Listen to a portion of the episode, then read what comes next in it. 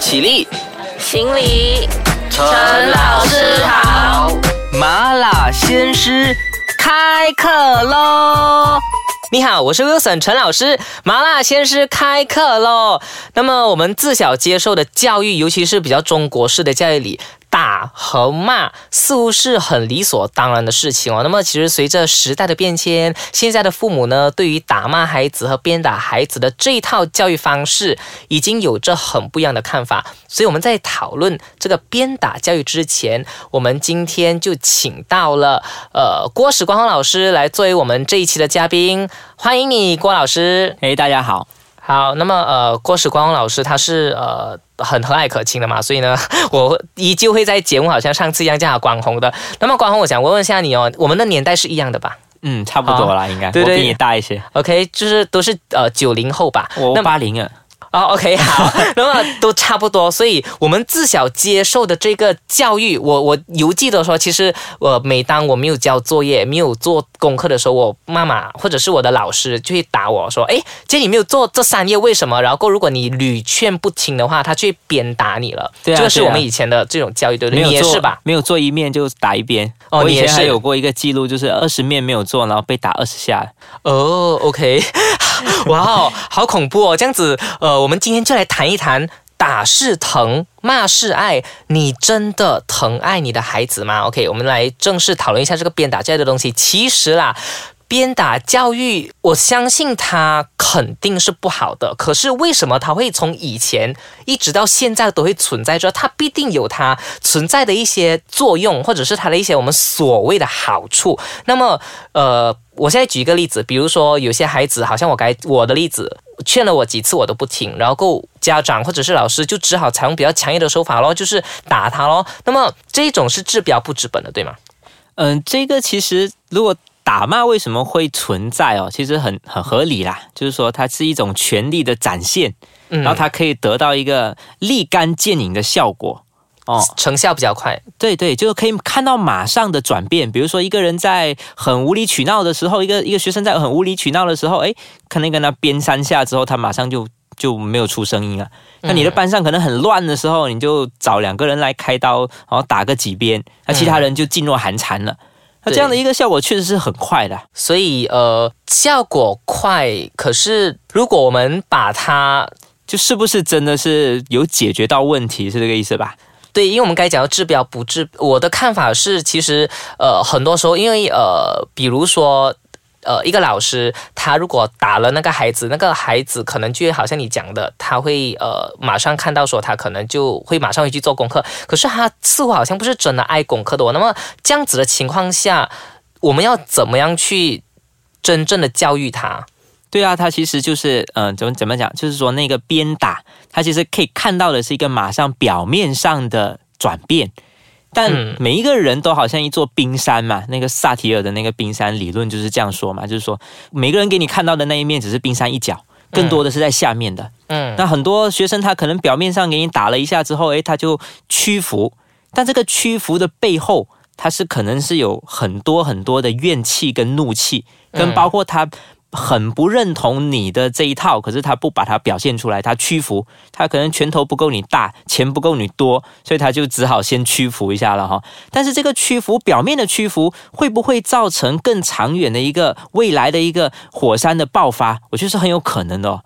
哦，就是他可能简单一点来讲，可能他就可能会怀恨在心。他此时此刻他并不是真的要悔改，他只是屈服于你。而过后呢，他可能想要报复，或者是他这座火山等着要爆发，对不对？对啊，啊，所以这样子，我们两个人的意见应该都是说，其实鞭打似乎不是一个长远的办法，对不对？对。那么你觉得？可能有些听众听到这里就觉得说啊，你讲这很容易啫，这样子我们要怎样哦？我们这种父母，有些父母又打惯了哈，我打他三遍，他马上惊掉，这样子，我要我们如果用爱的教育要怎么样做？我觉得其实就是大家可能重新思考回，就是说，诶，什么是教育哦？教育是不是把一个人变成你要他做什么他就做什么？那这个是不是一个教育的目的呢？就是说，我要把一个人变成奴才啊，变变成说我要你做什么你就做什么？但我用打这个其实是最好的。跟一个独裁者其实没有什么多大的分别，嗯，但如果教育是要一个人能够发现自己，能够呃修身养性，或者说让自己成为一个更好的他的话，那其实你必须是要那个教育是对心的，而不是对一种形式上我说你听，然后我讲一，你不能够说二。这样的一个情况，可是有些孩子他就是不听哦，就比如说他懒，然后他不想做，那么你呃劝也劝过了，如果呃我可以用藤鞭马上就解决这个问题的话，这不是更加好吗？我自己本身其实就是你刚才讲的那一个例子当中的那一个孩子，就是懒孩子，嗯，其实懒啊，不做功课啊，这些都是表面哦，可能有一百个人不做功课，可是这一百个人背后的那个原因都都不一样。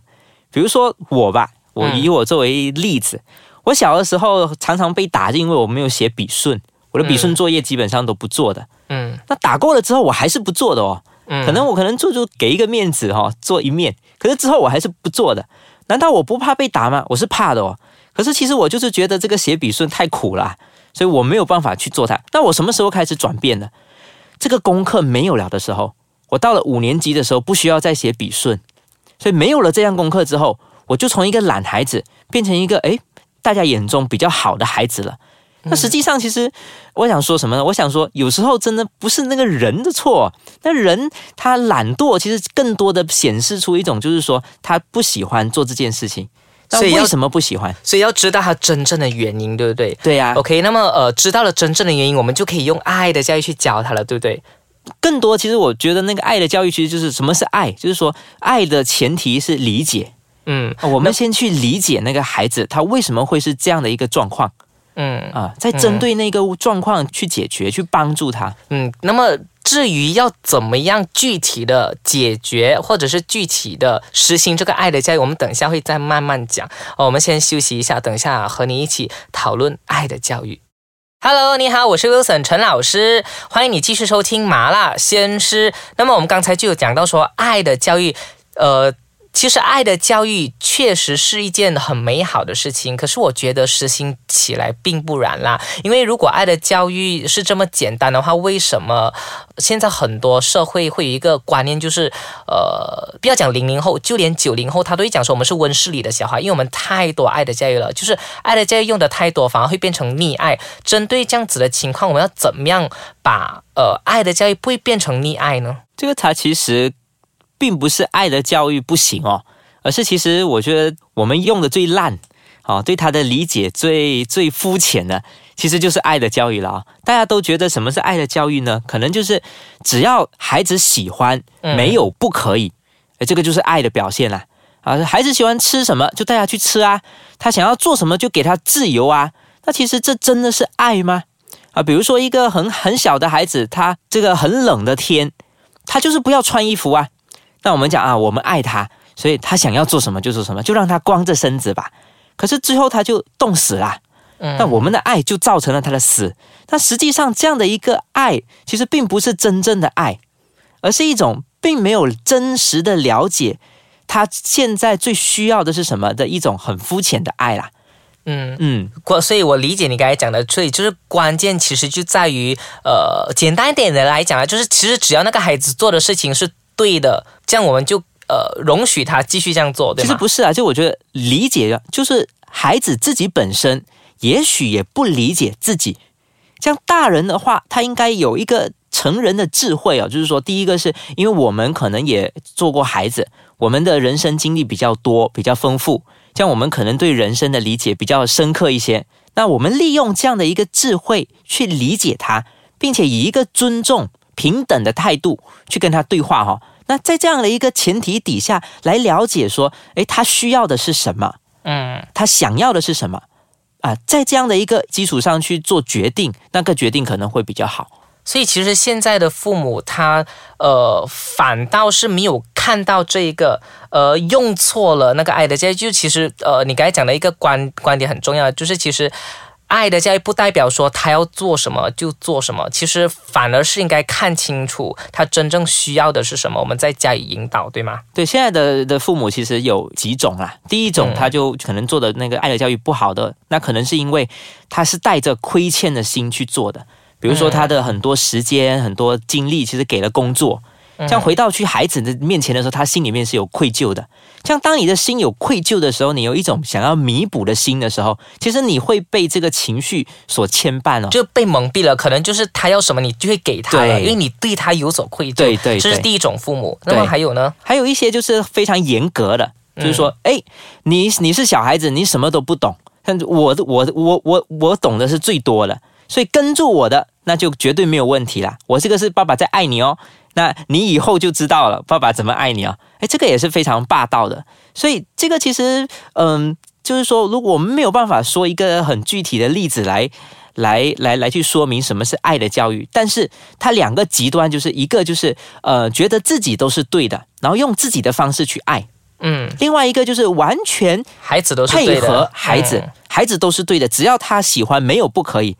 呃，这样的爱，所以其实爱的教育，呃，简单一点来讲，我们如果要用一种比较没有那么抽象的方式来讲，的话其实就是要，呃，在这两者之间取得平衡点，对吗？对，我觉得第一就是先了解，先走进孩子的内心，嗯，但是走进并不意味着我们要丢失自己的一个引领孩子成长的那个角色哦，而是说走进去，先倾听，先理解之后。再用我们的一种生活的智慧，或者我们走过的路，来去跟孩子进行对话，去进行一些引导。其实说到最后，有时候就是我们大人或者是父母他，呃，教的不对吗？可以这样讲吗？他实行这个东西实行到不对，所以并不是爱的教育的错，是他实行到不对。同样的。鞭打这个东西也是一样的，呃，不是讲说，不是讲说我们应该要实行鞭打，可是，呃，它其实更重要的是那个鞭打这个行为，嗯，背后那个思维哦，就是说你为什么要打？你是带着一个怎样的那个目的去打的？是不是一种发泄？嗯，是不是因为你没有其他的方法了？这是你唯一的方法？嗯啊，你是缺少资源呢？你是缺少方法的指引，还是你是缺乏一种呃，就是你被这个情绪所所所所牵动？哎，对对，或者说嘛火遮眼了，嗯，然后你这样的一个行为其实是不在理智的状况下面你去做的啊。鞭打是这样，那爱的教育其实更多的时候是对你对爱的理解。那我们讲我们要对一个动物好，或者一个动物管理员。他不可能就是因为天气冷了之后，就因为自己觉得冷，然后去跟绵羊穿衣服嘛。嗯，绵羊自己本身都有那个毛嘛。嗯，所以他其实爱，如果这个动物管理员去给这个绵羊穿衣服的话，确实是一种他自己觉得他是爱啊。可是实际上他并没有先理解。所以，其实如果要实行爱的教育，还是要先好好的知道孩子真正需要的是什么，才可以去好好的实行。那么，孩子和学生都是最天真浪漫的，我相信没有人会希望和看到孩子们是受伤害。所以，鞭打是不好的，可是过分的溺爱也没有办法让孩子成长。呃，我觉得今天的结论可能就是，唯有使用真正正确的方法来教育我们的孩子，才可以让教育回归到本质，才是真正的疼爱。所以，希望呃大家听了我们今天的节目。呢也收益不浅。那么我们今天的打是疼骂是爱讲到这里，呃，谢谢关宏来到我们的节目做客，谢谢大家。